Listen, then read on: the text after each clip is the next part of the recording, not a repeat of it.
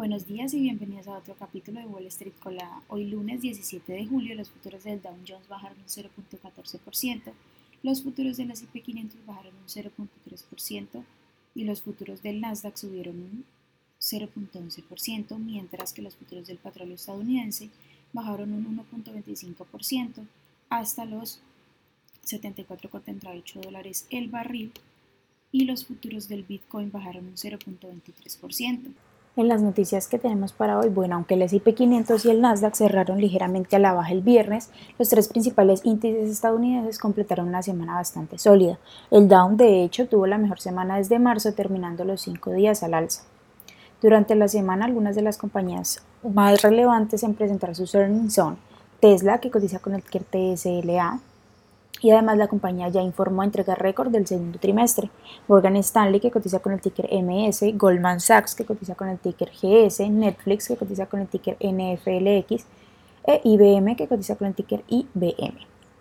En otras noticias económicas, bueno, mientras China sigue tomando represalias con sus propias restricciones a los chips, se espera que los CEOs de Intel, que cotiza con el ticker INTC, y de Qualcomm, que cotiza con el ticker QCOM, visiten Washington esta semana para hablar de la política hacia China. Sony puso fin al enfrentamiento con Microsoft, que cotiza con el ticker MSFT, para comprar Activision Blizzard, que cotiza con el ticker ATVI, el fabricante de Call of Duty.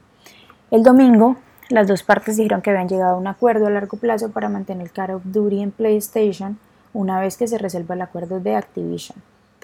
Las acciones que tenemos hoy con predicción bullish son Bio, que cotiza con el ticker BBIO y ha subido más de un 58%. Acumen Pharmaceutical, que cotizan con el ticker ABOS y ha subido más de un 49%. Y también Nova Lifestyle, que cotiza con el ticker NVFY y ha subido más de un 31%.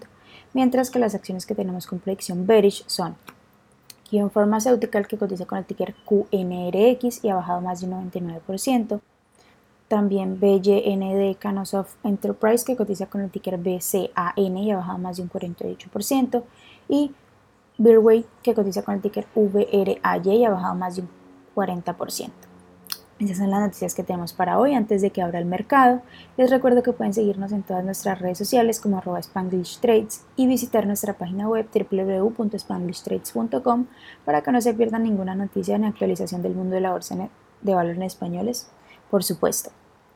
También quiero anunciarles que, bueno, el viernes cerramos los cupos para nuestro siguiente evento, Buscan Secretos del Day Trading, pero a pedido de ustedes, ya que este fin de semana estuvieron preguntándonos, hemos decidido abrir cinco cupos adicionales. Les recuerdo que van a poder encontrar el link de registro aquí en la descripción de nuestro podcast, también en nuestra página web y en todas nuestras redes sociales. Así que bueno, solo faltan nueve días para este evento. Muchas gracias a los que ya se registraron y a los que no aún están a tiempo, ya que tenemos algunos cupos adicionales.